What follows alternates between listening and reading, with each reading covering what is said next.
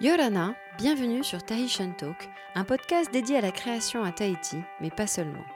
Nous vous proposons de vous faire découvrir des artistes qui, au travers de leur parcours créatif, sont ancrés dans la Polynésie d'aujourd'hui, loin des clichés. Vous écoutez Myriam Abono et je suis ravie de vous faire partager cette conversation avec mon invité du jour.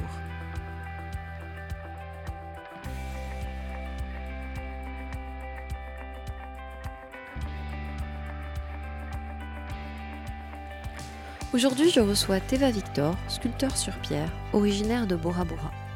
Je dois dire que j'ai été particulièrement touchée par la sincérité de Teva, par son humilité, mais aussi par sa franchise.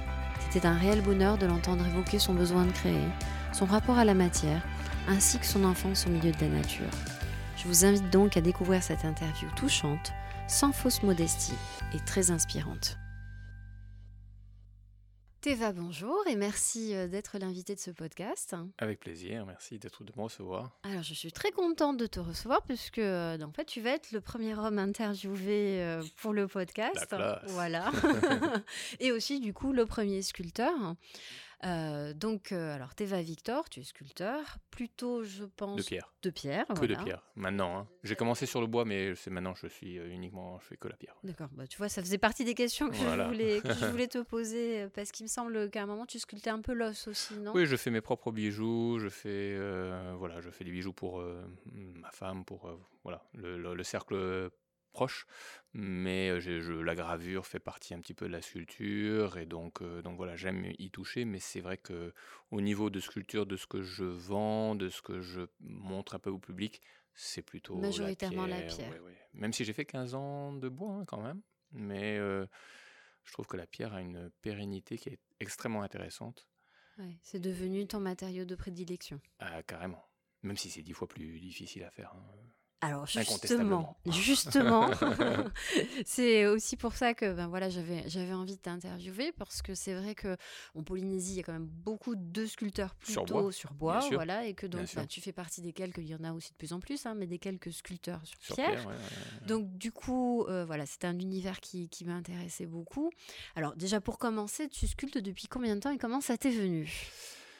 Alors mon père, euh, alors j'ai grandi sur un moto à Bora, hein, donc euh, j'étais euh, au milieu de la nature pendant toute ma jeunesse et tout le temps en fait. Et mon père, dès le plus jeune âge, m'a toujours dit, il m'a répété régulièrement, régulièrement, régulièrement, dès que tu as une minute et que tu es entre deux choses ou que tu as du temps, tu commences, tu dessines.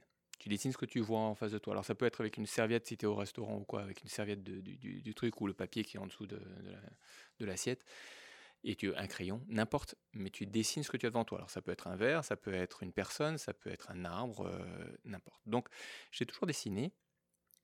C'est ce qui permet d'avoir euh, les bases, de comprendre déjà la, 2D, de comprendre euh, comment, changer la 3D en 2D, ce qui est tout un apprentissage, toute une compréhension, toute une logique, toute une analyse très particulière. Et, et puis, vers 18 ans, j'ai, enfin, on a un ami qui est venu sur le Motu pour pouvoir sculpter un tiki sur un cocotier vivant. D'accord. Et donc Johan de Cat pour, pour le nommer, et non pas pour l'expression française que je ne comprends pas pour ne pas, pour ne pas le nommer. Ben, si, je le nomme, Johan de Cat. et donc j'avais 18 ans, je suis venu le voir parce que j'étais intéressé quand même, intrigué, et euh, il m'a donné une gouge, le maillet, et il m'a expliqué les rudiments. Il m'a dit, ok, tu vas m'aider à dégrossir. D'accord, ça a été ta première expérimentation en fait. Ça a été la première expérimentation. Il m'a expliqué les fibres du bois, parce que le bois a des fibres et il faut en tenir compte pour pouvoir euh, faire la sculpture.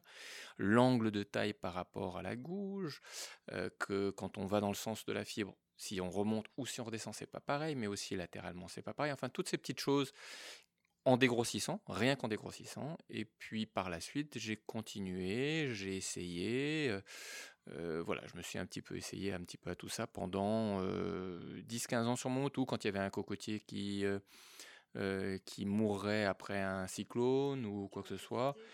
Au lieu de le couper à ras, comme on le fait généralement, on enlève les racines et puis on laisse pousser l'herbe, là je, pousse, je le coupais haut et j'en profitais pour m'amuser, m'adonner à, à créer des choses. Donc, je n'ai créé pendant 15 ans que des sculptures sur Aito, sur bois, sur cocotier, à l'extérieur sur mon moto. Tu vois? Le problème avec ça, c'est que tous les six mois, il faut revenir dessus pour pouvoir traiter contre les. J'allais te demander justement si du ben coup les sculptures ont tenu ou pas. Ben, J'imagine que non. certaines, oui, parce que par exemple, Aito auquel je pense, avec le, visage de mon père, il tient. Pourquoi? Parce qu'il y a une autre moitié de l'arbre qui est vivant en fait. Donc ça, ça tient.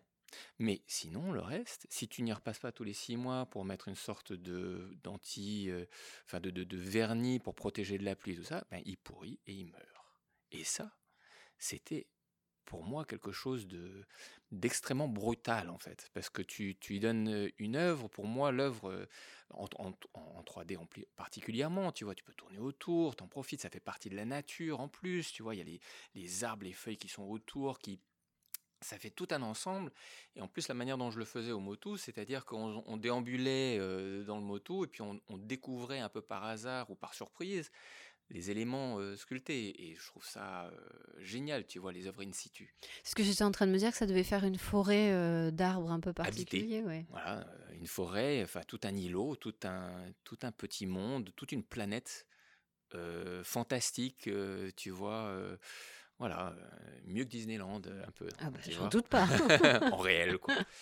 Mais le problème, voilà, c'était ça, c'était cette frustration de devoir repasser derrière. Et à un moment, en 2001, j'ai fait venir des, des, gros rochers pour pouvoir faire un enrochement tout autour du Motu après, après un, cyclone qui m'a mangé un petit peu trop de, de, de terre et j'avais les fonds, donc j'ai fait venir ces cailloux. Et en, les faisant venir, en fait, j'en ai mis plusieurs de côté.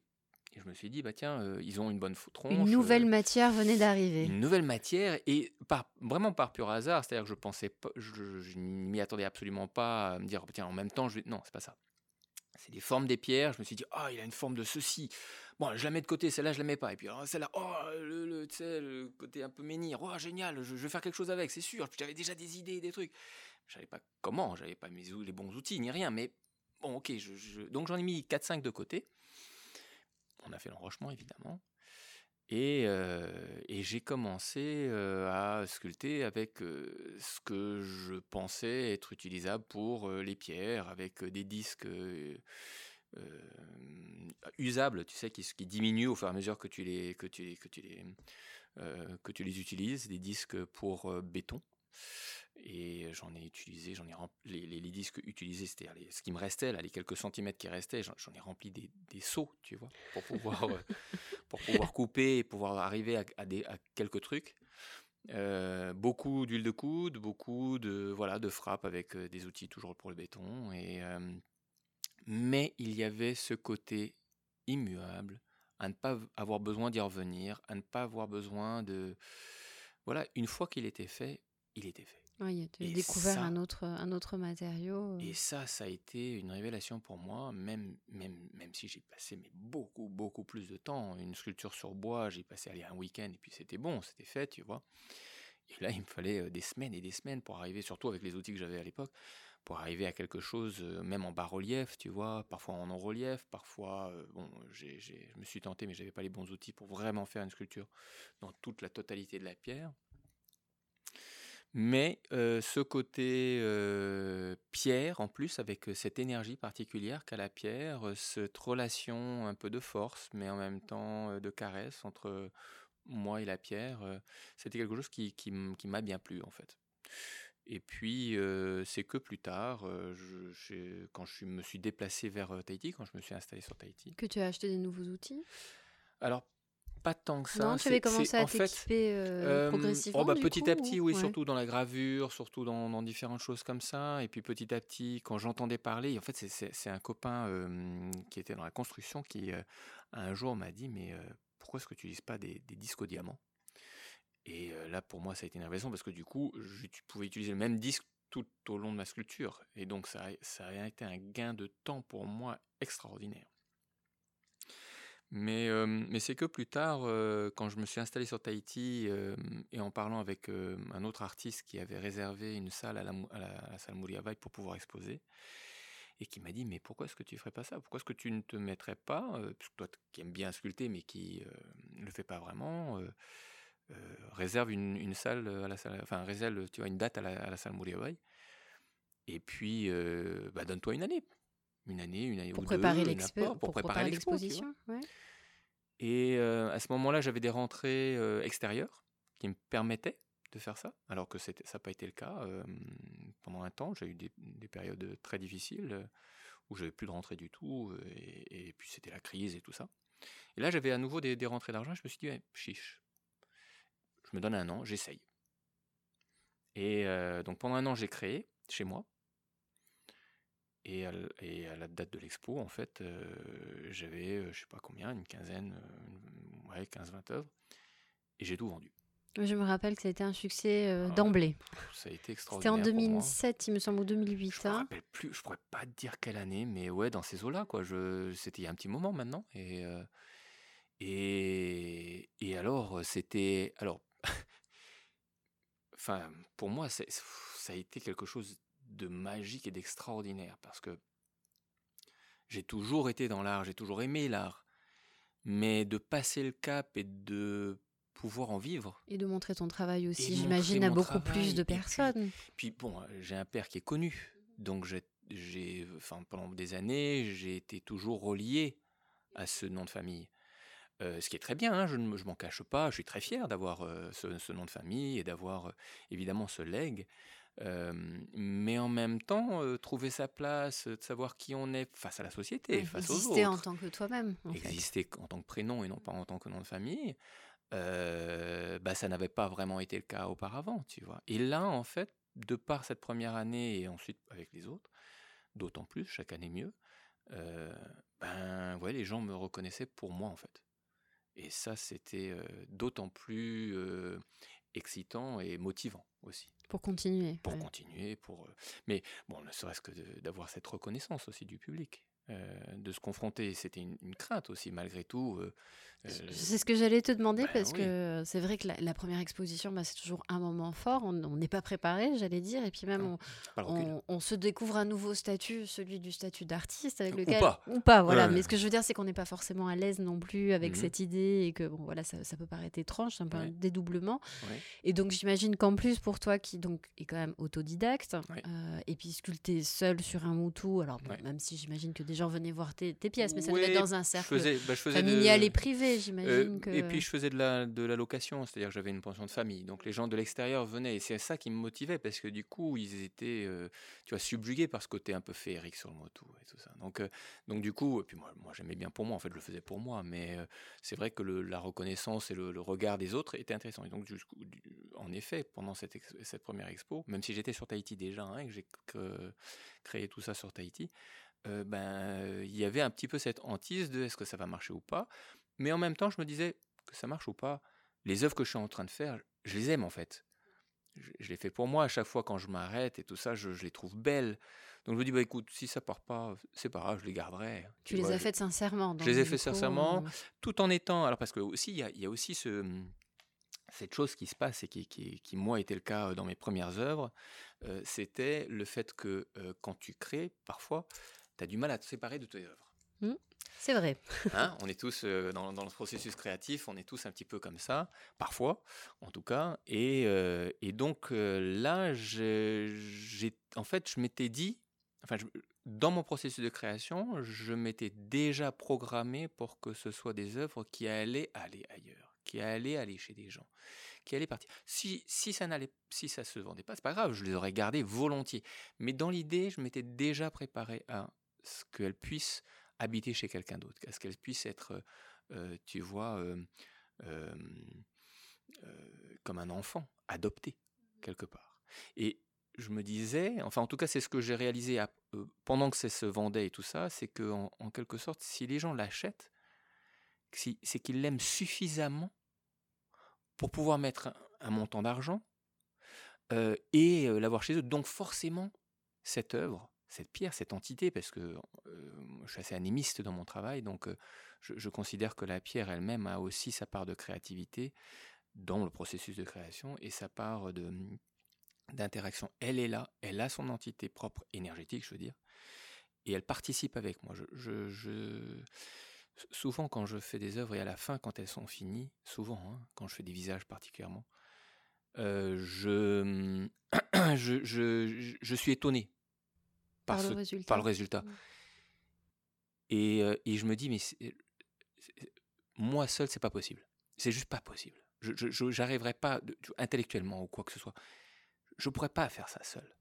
Ah, ça faisait partie des questions que je voulais te poser justement parce que moi, je, ce que j'apprécie dans ton travail, c'est que justement, il y a souvent euh, une, part de la pierre brute, la mmh. pierre d'origine ah qui n'est pas polie. Donc, du coup, on voit ben, son épaisseur, sa matière. Et donc, je m'étais, euh, je m'étais, je m'étais déjà demandé si du coup, tu choisis tes pierres en sachant ce que tu vas en faire derrière ou si en voyant la pierre, bah, l'idée euh, d'un visage, d'une forme te vient euh, avec la pierre, en fait, avec sa matière euh. Au fur et à mesure. En fait, tout dépend. Hein. Dans, les œuvres là où je fais des visages mmh et de, des œuvres de moyenne taille ou de petite taille, alors petite, c'est 40-50 kilos. Hein.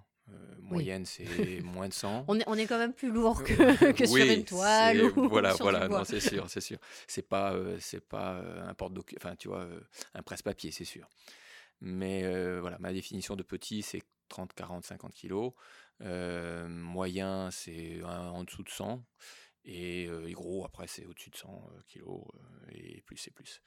Donc, quand je fais des œuvres transportables, on va dire, de, taille transportable, ce que je vais choisir, c'est la pierre dans sa forme, dans son épaisseur, dans ses couleurs, dans ce que je vois. Et c'est souvent ce que je dis quand je vais dans les, dans les classes, parce que parfois on me demande de venir dans, dans les classes des écoles, de collèges, de lycées, n'importe, pour expliquer la sculpture, pour expliquer ma démarche et tout ça. Souvent ce que je dis, c'est que c'est comme quand on rencontre quelqu'un. Première chose que l'on fait, c'est qu'on a le visuel. Donc on regarde le visuel, on, on voit la couleur, la forme, l'épaisseur de, de la personne, mais pour moi de la pierre, de son voilà, de, de, ce qu'elle dégage, de ce qu'elle non pas ce qu'elle dégage, mais de ce qu'elle montre en tout cas. Mais après, euh, bah, il faut se rapprocher d'elle, se présenter, dire bonjour, serrer la main par exemple, puis commencer à discuter avec elle, la personne je parle pour l'instant. Et en fait, avec la pierre, c'est exactement le même processus que je mets en place. Comme je disais, je suis animiste, donc je considère que la pierre a une énergie propre. Parce qu'en plus, ici, sur Tahiti, on vit, enfin Tahiti et nos îles, on vit sur des îles volcaniques. Et les îles volcaniques, ça veut dire quoi? Ça veut dire que euh, ce sont des pierres de lave ou de lave qui est sortie euh, de la montagne ou de lave qui s'est figé dans la cheminée et qui a refroidi, écrasé dans la cheminée et qui ensuite est sorti de là.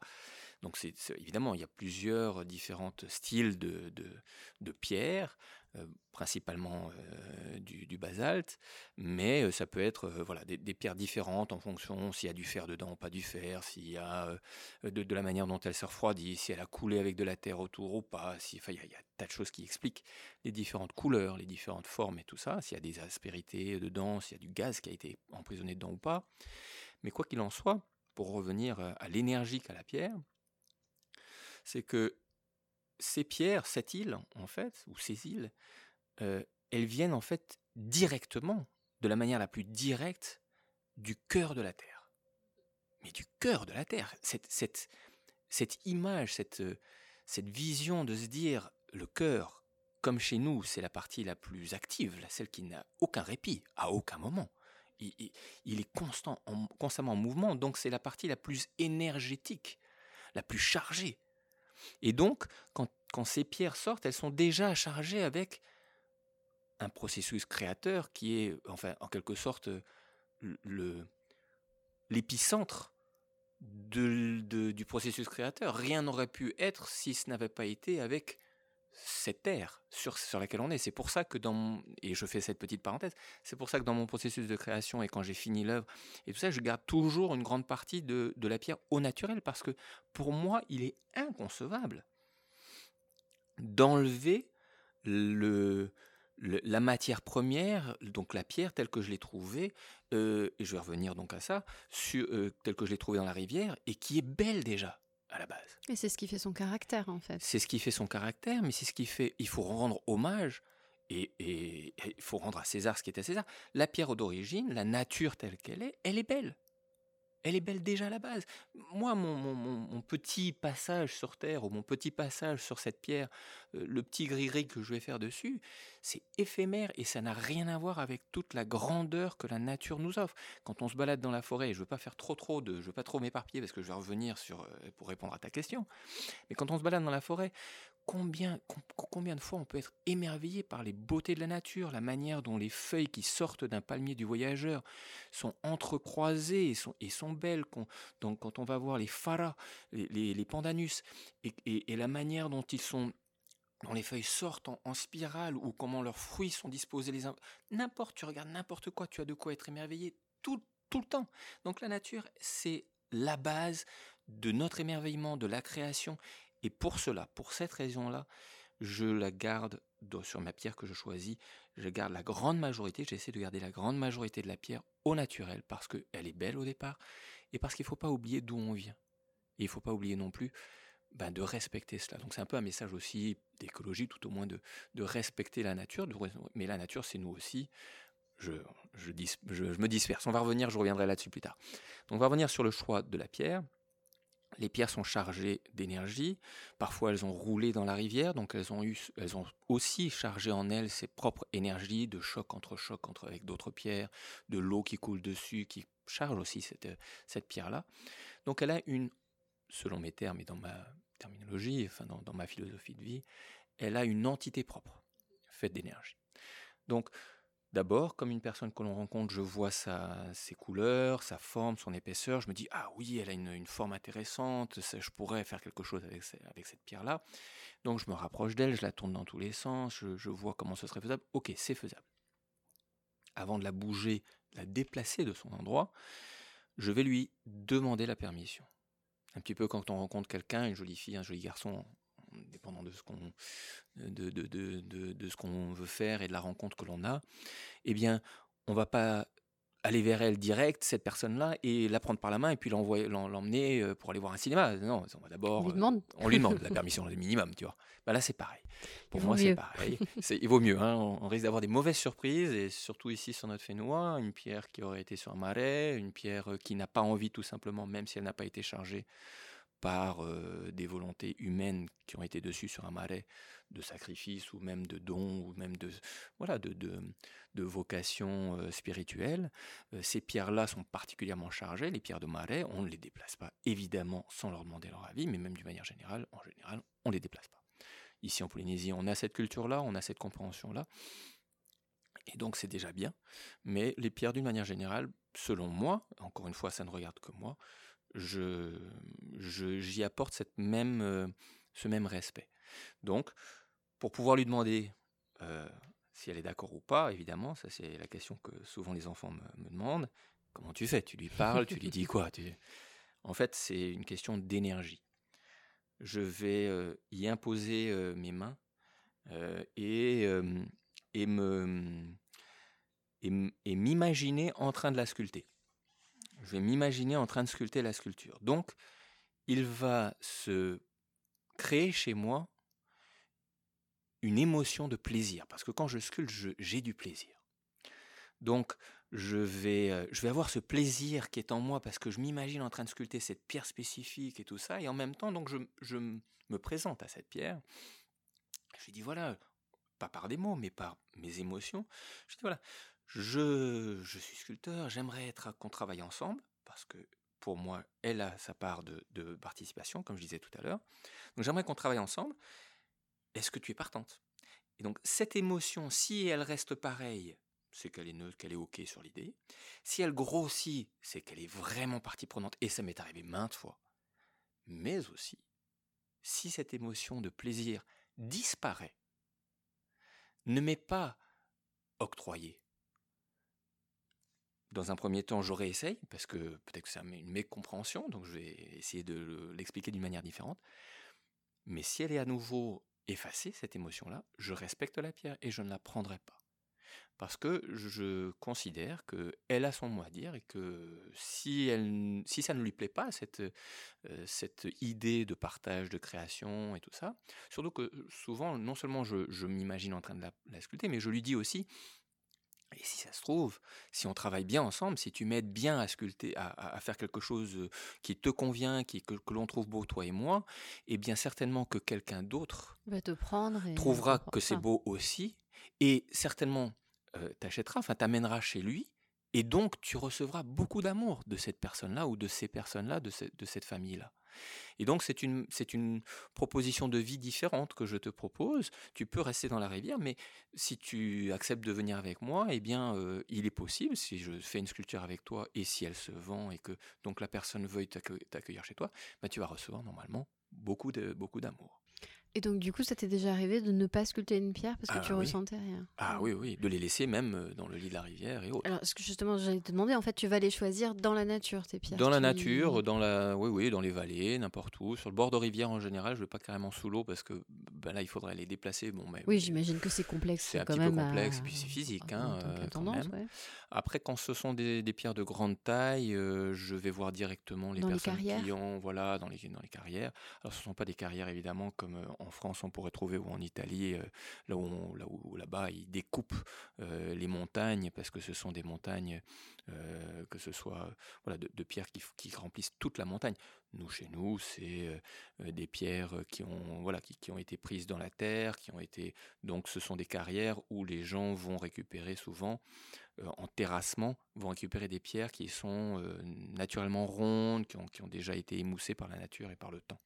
Et ce sont ces pierres-là qui m'intéressent, et non pas quand les carrières où ils cassent la montagne. Mmh oui, c'est pas du tout la même. c'est pas la même forme de... de pierre, et comme je disais tout à l'heure, je cherche des pierres qui ont déjà au naturel, quelque chose de, beau, de naturel, qui ont déjà roulé, qui ont déjà vécu. Qui ont une vie, oui. Qui ont une vie, qui ont une forme déjà harmonieuse en quelque sorte.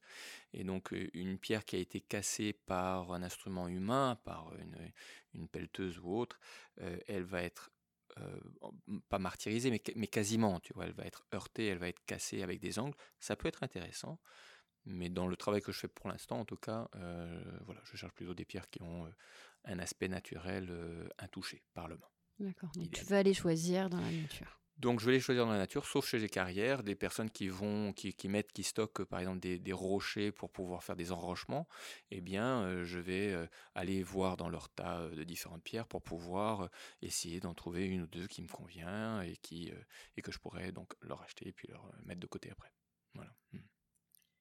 Quand ce sont quand ce sont des pierres de grande taille, je travaille un petit peu différemment. Tu me demandais, euh, est-ce que je sais déjà ce que je fais à l'avance euh, pour répondre à la question. Donc quand ce sont des petites pierres, je ne sais pas.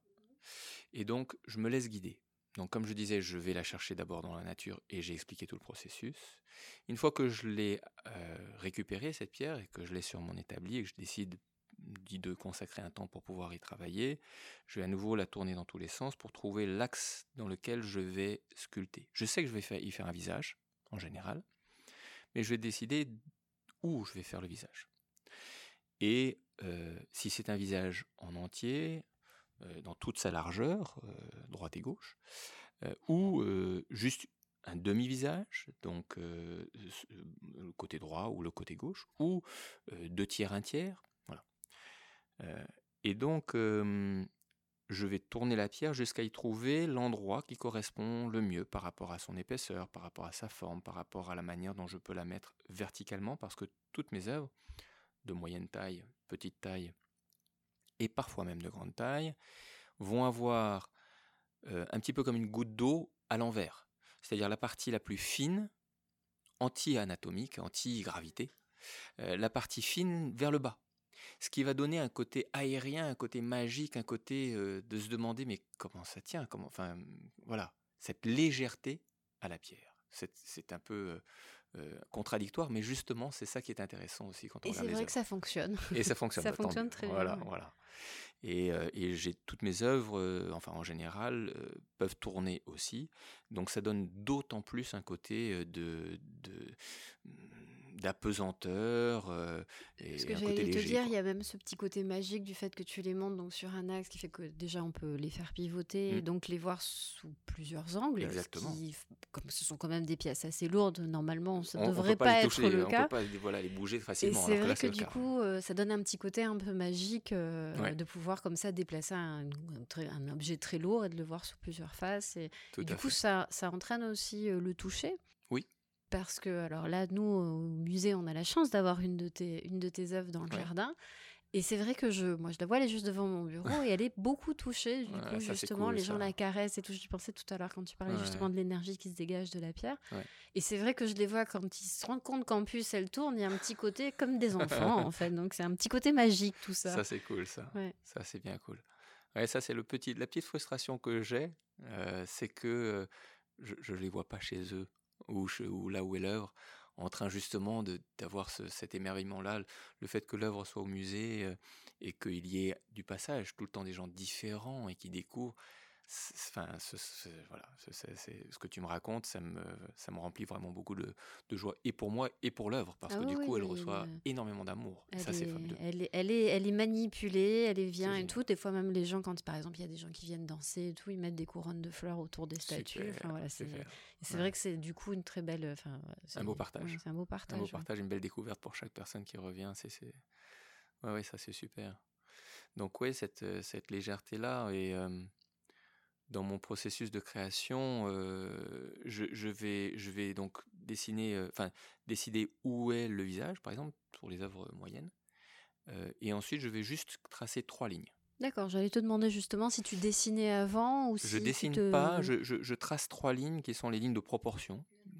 Donc la ligne médiane, donc la ligne verticale par rapport au visage qui passe par le milieu du nez, verticalement et qui n'est pas forcément au milieu de la pierre. Euh, ça peut être légèrement, comme je disais, un, tiers de tiers. Ça peut être, euh, euh, voilà, il, pourrait y avoir une partie du visage qui sera manquante. Il y a pas, j'ai pas de souci avec ça. Au contraire, j'aime quand le visage n'est pas complet, car il permet à la personne qui regarde de pouvoir combler le reste avec son imaginaire un grand truc que j'adore, moi, c'est les civilisations anciennes, tu vois, l'Égypte, les Incas, les, les, Aztèques et tout ça. Et quand je vois ces sculptures qui ont des centaines et des centaines et des centaines d'années, des visages particulièrement parfois, et qui sont cassés, tu vois, une, ou même chez, euh, et plus proche de nous, hein, quand on va à Rapa Nui et qu'il y a euh, ces moines, mais qui ont parfois un côté du visage qui est cassé, avec le temps, ça a un côté super puissant pour moi. Et j'adore ça. Donc, je vais faire en sorte que mon visage ne soit pas complet, en fait, en général. Et même si je le fais complet, eh bien, le côté droit et le côté gauche ne va pas être travaillé de la même manière. Pour plusieurs raisons, je vais y revenir. Donc, dans un premier temps, je, je, trace trois lignes. La ligne du milieu et les deux lignes des proportions, donc, puisque je divise le visage en trois tiers le tiers du haut, le milieu et, la partie basse. Et ça me permet d'avancer comme cela. C'est-à-dire que je vais sculpter en enlevant petit à petit, en grattant, en frappant, enfin tout ça. Et c'est là où la pierre a son rôle dans la création, dans le processus de création, car je sculpte à tâtons. Je ne sais pas si ça va être un homme ou une femme, je ne sais pas quelle est l'expression du visage, je ne sais pas euh, euh, voilà, réellement quel est son faciès je me laisse guider par ce que la pierre veut bien me laisser, jusqu'où la pierre veut bien me laisser aller, euh, euh, ce qu'elle me dit, parce que parfois il y a des, morceaux qui éclatent, et eh bien euh, ces morceaux-là, ok, bon, bah, il faut que je creuse un peu plus à cet endroit-là, hein, il faut que j'adapte. Et c'est, et c'est passionnant parce que du coup, ce qui se passe, c'est que à chaque fois, et j'ai, j'ai pas peur de le dire, c'est pas un euphémisme, à chaque fois j'ai une surprise différente que ce soit par rapport au processus de création de, du visage en lui-même, que ce soit par rapport, euh, une fois que je le polis, aux couleurs, aux formes, aux dessins qui sont à l'intérieur de la pierre et qui apparaissent. Tu as toujours une surprise. Il y a toujours quelque chose de nouveau. Et c'est, c'est, c'est, c'est, c'est magique, c'est, c'est exceptionnel, c'est, c'est, c'est, c'est fantastique. J'adore. Il n'y a aucune euh, il n'y a aucune sensation de, de, de, routine ou de, tu vois, de se lasser de ce qui se passe. De lassitude, oui, parce qu'à chaque fois, c'est une nouvelle aventure. Ah, mais carrément, c'est un nouveau, une nouvelle rencontre. Et euh, je vais faire une petite parenthèse parce que j'ai grandi sur un moto, j'ai grandi plus avec des animaux et la nature qu'avec les humains. Et je dirais, j'ai plus de facilité à rencontrer une pierre qu'à rencontrer des, gens. Dans le sens où. Ça se voit pas, mais, je comprends ce que tu veux dire. C'est-à-dire que la pierre, je vais, je vais être émerveillé, je, vais, je suis beaucoup plus curieux, voilà. Je suis beaucoup plus curieux à découvrir, tu vois, le visage que va me donner la pierre et tout ça. Et je suis un peu moins curieux avec les gens, je j'ose pas trop demander, j'ai moins de, voilà, de communication parce que j'ai moins aussi de, de culture générale. Tu es introverti. Ouais, je suis un peu plus introverti. Ça, ça, ça se voit pas tout de suite, hein, à prime abord. Hein. Mais, j'ai moins de, de voilà, de, de, sujets de, de communication de, et, de, de conversation. Probablement parce que j'ai grandi, tu vois, sur le Motu. et puis ensuite, j'étais en internat à Hawaï. Donc, du coup, c'est pas tout à fait pareil. Enfin bon, et peut-être parce que voilà, je, je m'intéresse pas forcément à, énormément, énormément de choses quand c'est en dehors de la nature, en dehors de, des, des, sujets qui, qui, sont vraiment les miens. Et donc voilà, je, je m'amuse et je m'intéresse énormément et je suis très curieux de découvrir quel va être le produit fini d'une œuvre, d'une sculpture. et voilà, à contrario, même si je m'intéresse aux gens, mais c'est vrai que parfois je, je me trouve pas avoir autant de questions que je ne pourrais en avoir pour une pour Une pierre.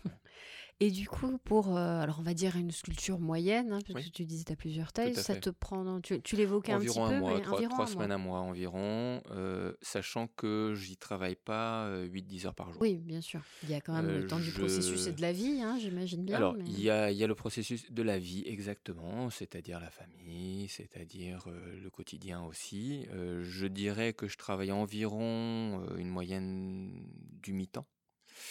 Euh, ça, doit, ça, doit, être fatigant en plus. et puis c'est physique. Alors, je pense que c'est physique quand même. C'est hein. physique, d'autant plus quand je travaille sur du gros, c'est physique. Euh, et c'est le rythme qui me convient. Je vois d'autres sculpteurs, euh, ils ont des rythmes totalement différents. Génial, j'aimerais pouvoir, tu vois, à certains moments arriver à faire ça. C'est pas le cas. Je me ménage aussi parce que je veux durer longtemps. Je veux pouvoir être dans ce processus de création pendant longtemps. J'adore la pierre. Peut-être qu'un jour je ferai d'autres médiums. Hein. J'ai fait de la peinture, mais c'est pas le médium qui me, qui me, pour l'instant en tout cas, qui me parle. Donc, euh, donc je me ménage, je fais attention euh, et, voilà. Mais euh, du coup, en général sur une œuvre moyenne, trois semaines. Sur des œuvres de grande taille, une tonne, une tonne cinq, enfin voilà, au-dessus, au-dessus de, enfin dans les grosses œuvres, ça me prend plus de temps. D'abord parce qu'il faut déjà trouver la pierre. Euh, et que ça, ça prend du temps. Ensuite, il faut la préparer, ça prend du temps aussi. Et ensuite, euh, y travailler dessus, c'est physique. Euh, les outils sont un peu plus lourds. il faut faire attention au dos. petit à petit, je trouve des, choses qui peuvent m'aider, des outils. Je suis toujours à la recherche d'outils différents, d'outils qui permettront d'arriver à ce que j'ai en tête, d'arriver à l'image que j'ai dans mon esprit. et donc, donc voilà, mais, euh, mais ouais, c'est physique. Donc je dirais dans les grandes œuvres, euh, plusieurs mois. Euh, ça peut être deux mois, mais ça peut être plus aussi. Tu en fais de plus en plus d'ailleurs. En ce moment, hein. je me consacre qu'à ça parce que j'adore.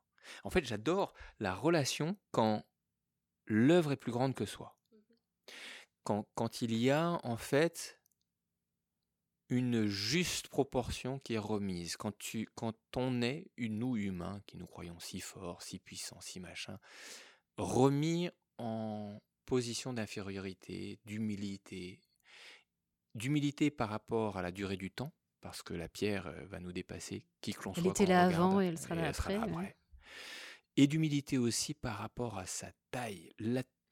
N'oublions, encore une fois, je, vais faire mon prêchi-prêcha, mais la Terre qui nous accueille, elle était là avant nous, elle était là après nous, c'est un cliché certes, mais avec la vitesse à laquelle on va dans les productions de déchets, de toutes ces choses-là, j'ai des doutes sur le futur. Et donc, ces sculptures de grande taille me permettent en quelque sorte de passer un message malgré moi, parce que, enfin, je veux dire, on en reviendra par rapport à la première expo, mais tous ces messages se sont imposés à moi. C'est après ma première expo, quand j'ai regardé ce qu'on parlait avant qu'on commence l'enregistrement, ce que cette, première expo, quand j'ai fait cette première expo, j'ai j'ai pu à la fin voir qu'il y avait en fait un fil conducteur à toutes les œuvres que je créais, que j'avais créées pendant, pendant un an. Et le fil conducteur, c'était justement que il y avait une grande partie de la pierre qui était laissée au naturel. Et ça s'est imposé à moi. C'est pas moi qui l'ai intellectuellement décidé, qui me suis dit, bah tiens, je vais, je vais, tu vois, Toujours laisser ce message-là. Et donc, non, c'est pas ça. C'est ça s'est imposé. C'est ça qui me paraissait beau. C'est ça qui me paraissait logique, tu, vois. Et c'est à la fin de, du vernissage. Que tu en as pris conscience vraiment? Que j'en ai pris conscience quand les gens me demandaient mais pourquoi est-ce que tu laisses ça? Ben, J'en sais rien et donc je cherchais en moi pourquoi. Et que ce, ce, que je raconte là maintenant par rapport à la nature, par rapport à l'œuvre que, que, je trouve, la pierre que je trouve au naturel belle et tout ça, c'est lors du vernissage de, de cette première expo que ces paroles me sont venues, que cette explication m'est apparue mais je, au départ, juste, j'étais dans le processus de création. Juste dans le plaisir du fait de faire Dans le plaisir de créer, dans le plaisir de voir ce que j'allais faire, dans le plaisir de la découverte, en fait. Et, et, je, et en fait, je ne me vois pas enlever toute la matière première parce que ça pourrait très bien être une œuvre moulée, en béton, cirée, et on verrait pas la différence. Or là, on la voit la différence puisque la pierre elle est naturelle sur la grande majorité. Donc voilà, ça permet de redonner et de se rappeler. Puis pédagogiquement aussi, c'est intéressant parce que du coup, dans ce processus, quand on tourne autour de la pierre ou quand on la fait tourner, vu que je peux la, puisque j'ai, je, fais en sorte qu'on puisse la faire tourner, eh bien, on découvre un petit peu le processus d'évolution de la pierre vers une sculpture la pierre au naturel, la nature telle qu'on la trouve, elle est belle déjà et tout ça. Puis au fur et à mesure, on tourne autour, et puis on voit, mais il y a une partie sculptée, et puis, ah ouais, d'accord, puis c'est lissé ou pas lissé, parce que, comme je disais tout à l'heure, je travaille souvent les deux hémisphères du visage différemment d'un côté et de l'autre. Et souvent, je vais laisser un côté, une demi, un demi-visage brut avec la trace des outils parce que je trouve ça beau aussi. Oui, c'est émouvant, c'est vrai que. Je trouve ça beau et puis et, donc on peut aussi voir donc l'évolution entre la pierre, les outils, puis ensuite le produit fini poli. Quand, quand, quand on regarde le, produit fini poli, tout fait et qu'on voit plus du tout euh, la pierre d'origine, on comprend moins, je trouve, hein, moi personnellement, je, je comprends moins tout le processus qu'il a fallu pour arriver à ça. Et donc de laisser des traces permet de peut-être, enfin tout dépend de chacun, de comprendre aussi ce processus, cette euh, difficulté que la pierre, elle est, elle est dure. C'est quelque chose qui est, qui est c'est un matériau qui est difficile à travailler, qui prend du temps, qui, qui, prend de la persévérance, qui prend de la concentration.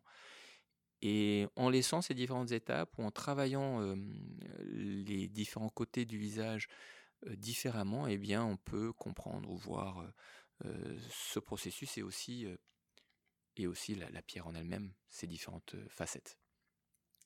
Donc on disait tu fais de plus en plus de grosses pièces. Oui. Euh, alors euh, j'imagine que la plupart c'est sur commande. Enfin je sais pas. Hein, oui, oui, oui, ah, mais quand j'en ai pas des commandes, je, crée quand même. Voilà, hein. je sais bien, mais j'imagine qu'une très très grosse pièce, ça doit quand même être pas tous les jours qu'on en fait. Puis comme tu disais, il faut aller chercher la pierre et tout, donc ça doit être un petit peu risqué.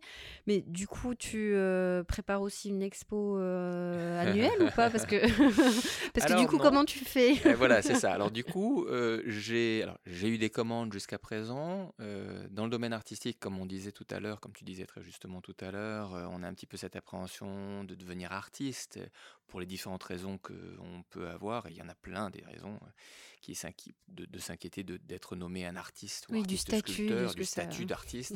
ça peut être loufoque, j'ai pas le problème. Je suis, oui, je suis loufoque. ça peut être un petit peu fou, ça peut être décalé, j'accepte tous ces, terminologies-là. Euh, ça peut être aussi euh, la crainte du lendemain, parce que financièrement parlant, l'artiste n'a aucune sécurité financière. Donc, cette crainte-là peut être aussi quelque chose qui peut être restrictif dans l'acceptation de, de, devenir artiste. Oui, c'est une dimension dont on ne se rend pas toujours compte, surtout quand l'artiste réussit, c'est qu'à un moment, il faut une certaine dose de courage, de ténacité aussi pour se dire... Et de persévérance. Et de persévérance même quand à un moment on a réussi, ça ne veut pas, dire que c'est acquis. Ça n'est pas établi. il n'y a rien d'acquis en fait. Et c'est pour ça qu'en fait, euh, tu vois, je me monte pas la tête ou je me prends pas... non, Il n'y a rien d'acquis. Là, pour l'instant, ça va bien. J'ai des commandes à l'international géniales et je remercie l'univers et je, je les remercie eux et je remercie les, médias et tous ceux qui, qui parlent de moi, tu vois. Et je te remercie donc. mais euh, mais euh, voilà, il n'y a rien d'acquis en fin de compte. Et, du coup, euh, bah, quand je fais une grosse vente qui me rapporte beaucoup d'argent. Ça te permet de préparer le reste. Ça me, ça me permet surtout d'avoir une sécurité qui me permet d'avancer mais c'est pas pour autant que je vais m'acheter une voiture ou une maison ou je sais pas trop quoi. En fait, c'était un peu le sens de ma question sur, sur la récurrence des, des, expositions, parce que je sais que, ben, enfin, j'imagine justement, tu le disais, il faut un mois pour faire une sculpture, donc du coup, c'est quand même un travail intense.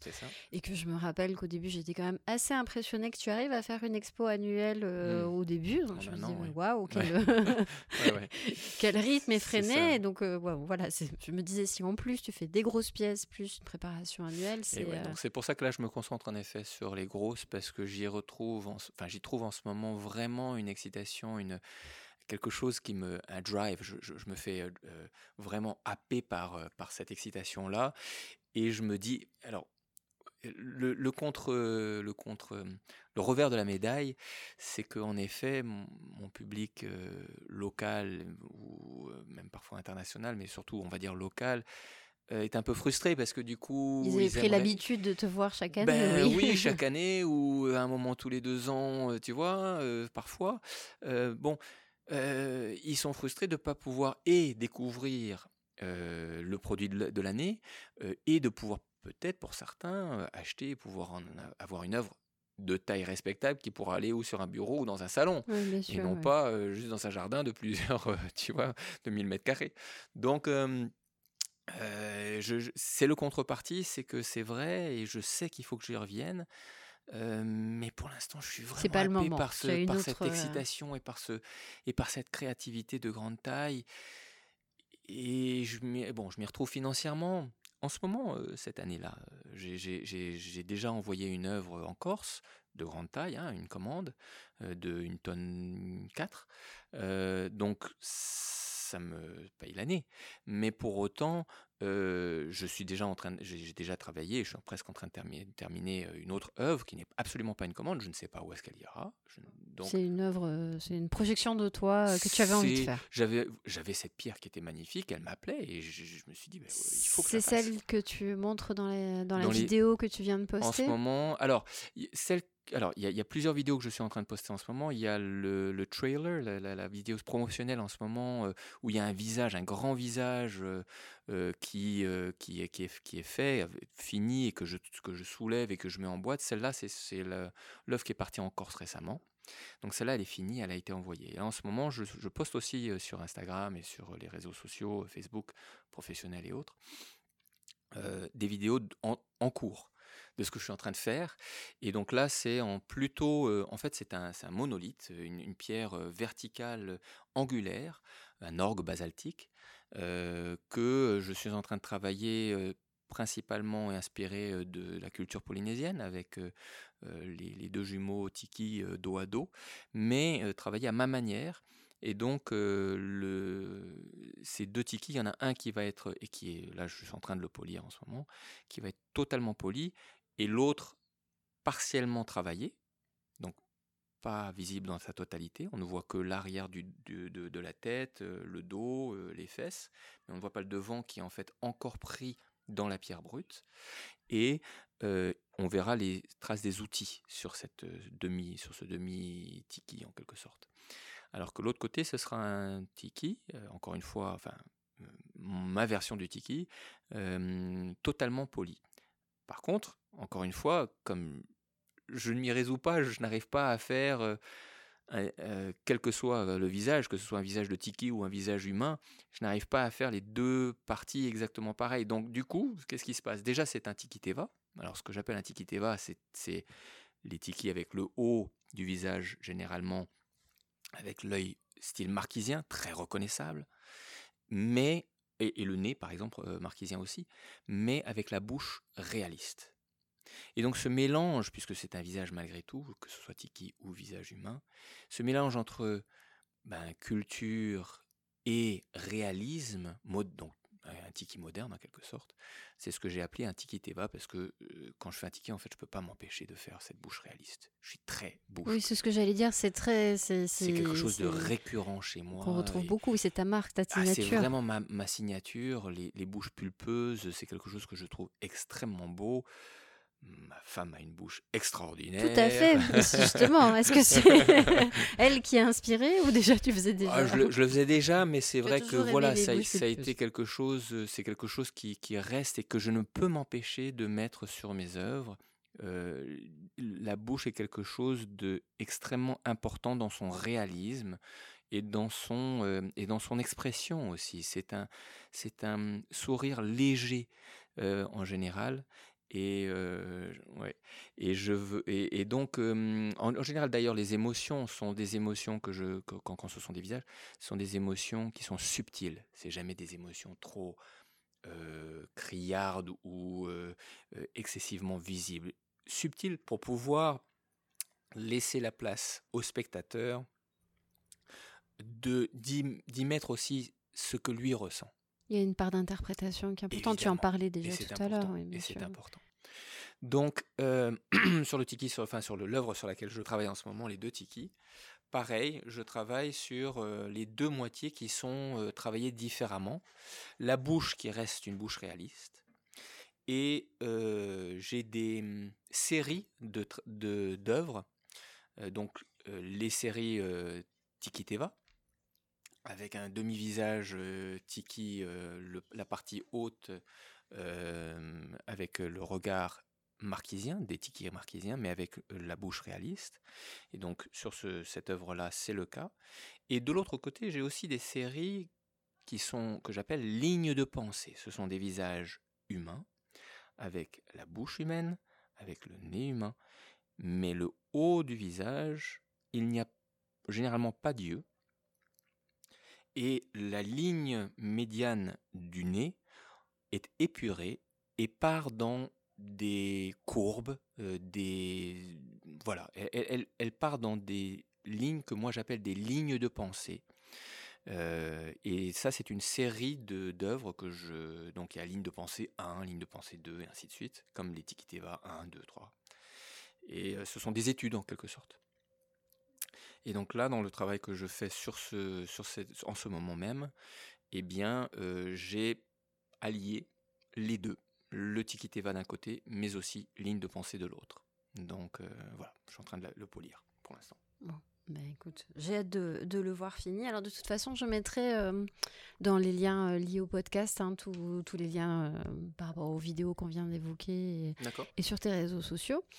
Et alors, un point, tu, en as beaucoup parlé quand même à travers, mais il y a quand même euh, aussi une question que je, voulais te poser par rapport bah, à, la nature et à ton engagement. Il y a un côté, une dimension très spirituelle dans tout ce que tu viens d'évoquer. Hein, et euh, voilà, même je, pour te mm. connaître un peu même dans la vie, ton, mm. dans ton rapport aux autres. Et aussi, j'ai noté que tu t'impliques aussi de plus en plus euh, auprès des, associations de protection de l'environnement et tout mhm. ça. Alors, bon, j'imagine que c'est beaucoup lié, tu le disais, à ton enfance, c'est un rapport qui est proche de la nature, mais également à, des convictions. Et du coup, dans, dans ton travail, c'est quelque chose qui, qui est présent de quelle façon? Enfin, tu penses que c'est lié, qui tu l'évoquais un petit peu avec la pierre, mais... Euh bah, je pense que d'une part, euh, ma démarche en elle-même m'a toujours été, enfin, quand j'ai grandi et tout ça, j'ai toujours été très proche de la nature. J'avais plus d'amis animaux que j'avais des amis humains, donc tout ce relation, cette, ce partage et cette, ce lien avec la nature a toujours été extrêmement présent. Donc quand je sculpte, ça se ça transpire en fait déjà à la base et je ne peux pas m'empêcher, ce que je disais plus tôt, je ne peux pas m'empêcher de créer comme cela en, respectant la pierre d'origine, donc en respectant la, mère nature, on va dire mais du coup, quand les gens l'achètent, j'aime à croire. Oui, qu'ils partagent ces valeurs et que... Qu'ils sont touchés par cette énergie qui est dégagée par la pierre, par le travail artistique que j'y ai fourni et par, du coup, consciemment ou inconsciemment, euh, et bien qu'ils ressentent ce, ce, lien avec la nature et qu'en ayant cette œuvre chez eux, si c'est inconscient, bah, peut-être que cette œuvre agira, aidera à accentuer cette conscience, cette démarche, cette voilà, ces différentes relations à la nature. et si c'est conscient, eh bien, ne feront que accentuer aussi cette prise de position. Puis bon, je pense aussi que tu associes quand même pas mal ton nom et ton image à ces associations. je tenais à le dire parce que je trouve que c'est tout à fait louable. Si ça peut aider, voilà. voilà. si ça peut aider à ma à mon, à mon humble niveau, Bien tu sûr, vois, chacun que ce soit. Alors peut-être mon père déjà le faisait, hein, donc lui avec son nom, il avait évidemment une notoriété et une émanation beaucoup plus vaste au niveau national. Et il l'a utilisé, il a utilisé son, son, nom, ses connaissances, ses compétences. Oui, j'ai vu d'ailleurs ce matin que tu as posté une interview de ton papa qui déjà sensibilisé à l'époque. Et c'est vrai, que, et c'est vrai que ça fait réfléchir. C'est vrai que ça fait réfléchir. On s'est dit. Donc euh, on est vraiment. Que, on, met du temps, on met du temps à, comprendre. On met beaucoup de temps à comprendre malheureusement. Mais c'est vrai, j'ai vu ça ce matin. Donc oui, lui le faisait déjà. Euh, et moi, ben, je le fais à, à, mon, humble niveau. Et alors justement, tu parlais de ton papa euh, aussi tout à l'heure quand tu disais qu'il t'encourageait à dessiner. du coup, ça m'a intrigué. il, dessinait lui-même aussi beaucoup, du coup. Oui, oui il dessinait beaucoup. Il avait, euh, alors il a un, trait euh, très fluide et souvent, il, faisait des caricatures, enfin, ce qu'il appelait lui-même caricature de personnes. Donc, et il l'a fait tout au long de, sa vie, quand il était, quand il était à l'armée et qu'il faisait des, déplacements, parce qu'il a été pendant la Deuxième Guerre mondiale, il été actif en tant que search and rescue, il faisait des, des sauvetages en parachutisme pour voilà. Et donc, il dessinait. Il dessinait les, les, les, personnes qui étaient devant lui, mais aussi quand il était évidemment au Groenland et qu'il était avec les Inuits, il dessinait les, les, personnes et ça, ça, lui a énormément servi dans ses recherches ethnologiques. et ici en Polynésie, pareil. Et c'est un trait. En fait, en, général, il, est, il, va dessiner la caricature de la personne quasiment sans lever le, crayon. Donc c'est un, seul trait, qui, qui continue comme ça, ce qui est j'ai essayé. Je suis pas ah oui, non, ça demande une sacrée maîtrise. Super dur, super difficile. Donc il faisait ça, mais aussi il euh, gravait euh, les bois flottés, euh, il s'amusait avec les bois flottés, il dessinait peigné en quelque sorte, c'est-à-dire qu'il faisait des ce qu'il appelait des doux de linge, c'est des élucubrations qui sortaient de son de son esprit fantasque et étrange.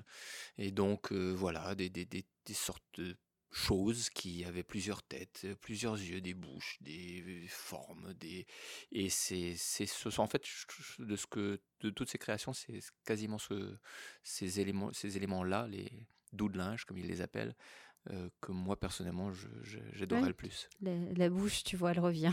Et elle revient, ouais, ouais, bien sûr, bien sûr. tout à fait. Euh, c'est intéressant, oui, je me, je me, demandais du coup. Voilà, mm. si, euh, Lui bah, aussi était artiste, pas seulement scientifique, pas seulement euh, amoureux de la nature et de l'homme, mais aussi, euh, mais aussi voilà, artiste aussi. Ce qui explique qu'il t'encourageait. Euh, Absolument.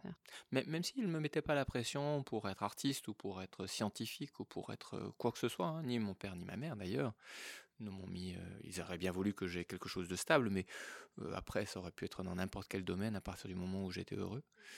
Mais et c'est donc que tardivement que, je me suis vraiment pas octroyé, mais que révélé, je lancé. voilà, te dire, je, suis relancé, révélé, on, se, on se proclame pas artiste, on, ne le décide pas en fait. Enfin voilà, on sent qu'à un, moment, ça submerge. Mais à un moment, il faut, faut quand même mettre le pied à ah l'étrier. il faut oser, que ce soit face au public, mais que ce soit financièrement, que ce soit de multiples reprises et à de multiples niveaux.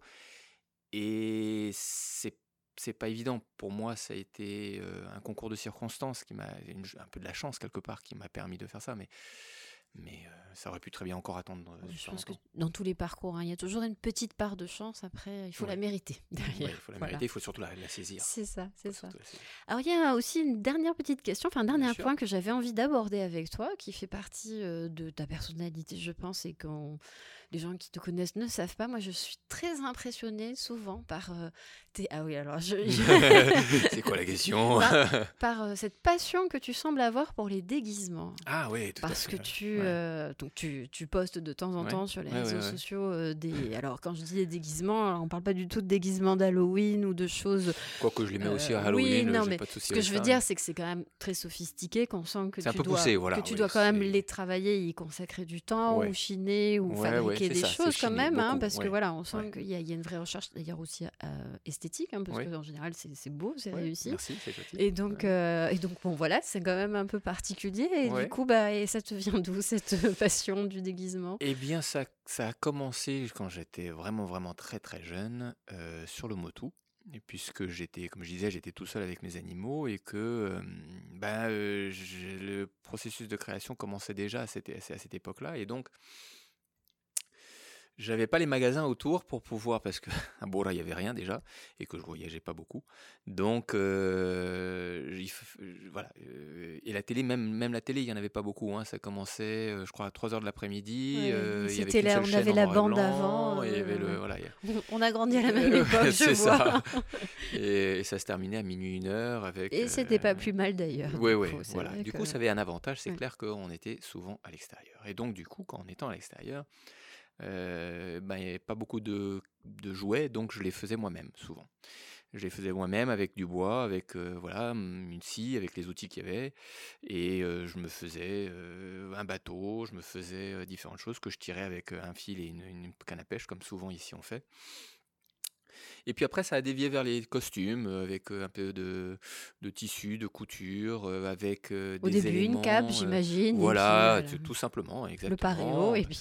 Et puis ensuite, j'ai pris tu vois les, feuilles alu ou zinc, les, feuilles zinc qui sont autour des cocotiers pour empêcher les rats de monter. J'en ai récupéré une, c'était facile à découper avec des ciseaux, donc tout simplement, pour moi, gamin qui devait avoir 7-8 ans, tu vois. Et donc je découpais des choses et je me suis fait, ça du, voilà, je me suis fait une pièce euh, une sorte de couronne égyptienne, euh, comme ça, je me rappelle, avec euh, le, plastron aussi, en découpant, en traçant, en martelant.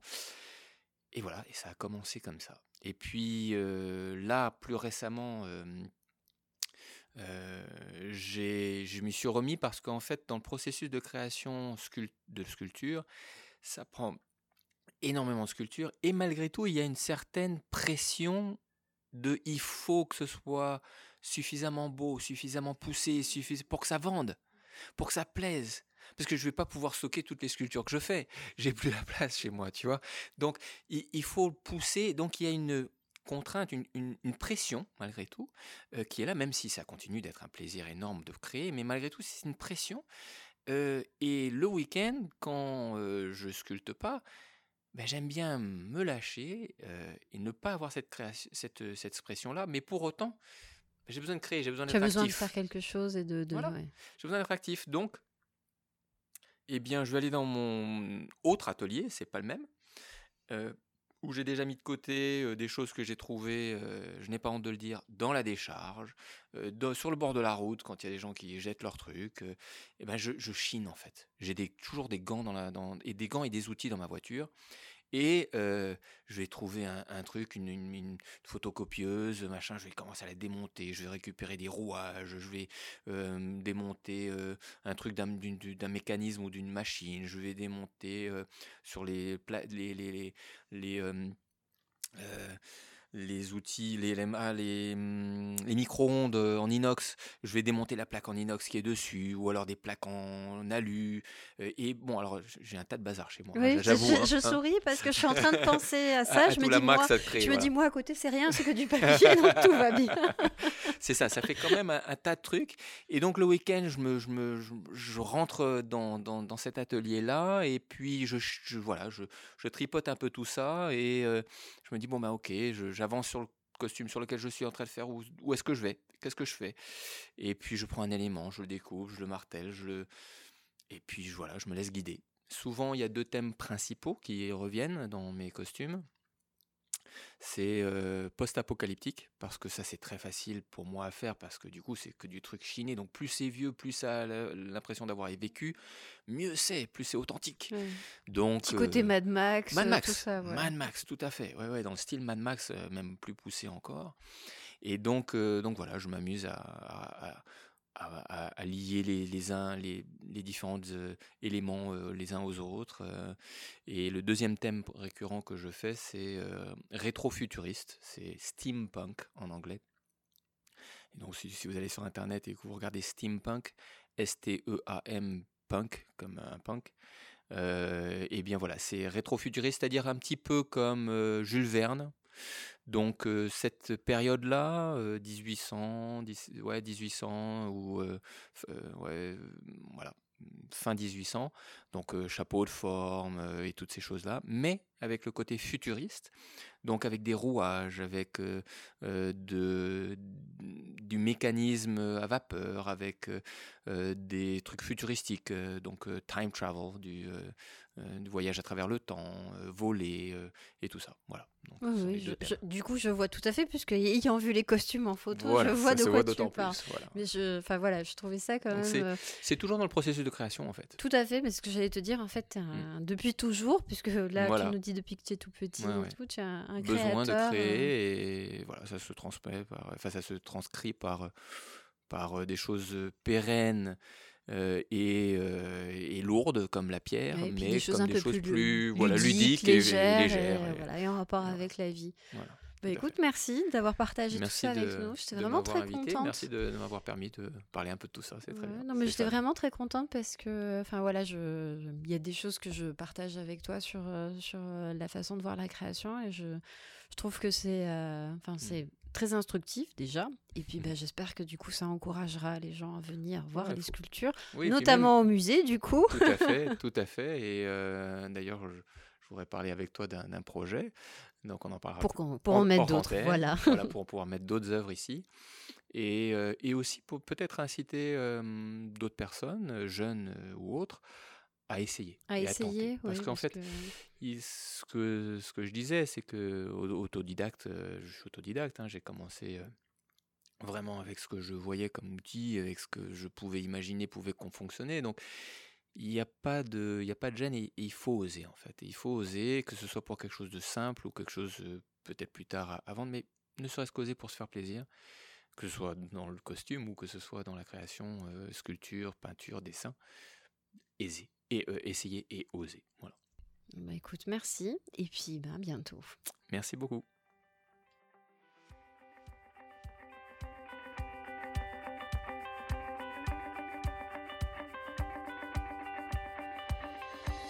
Merci d'avoir écouté ce podcast. Tous les liens cités dans notre entretien sont disponibles sur notre site internet.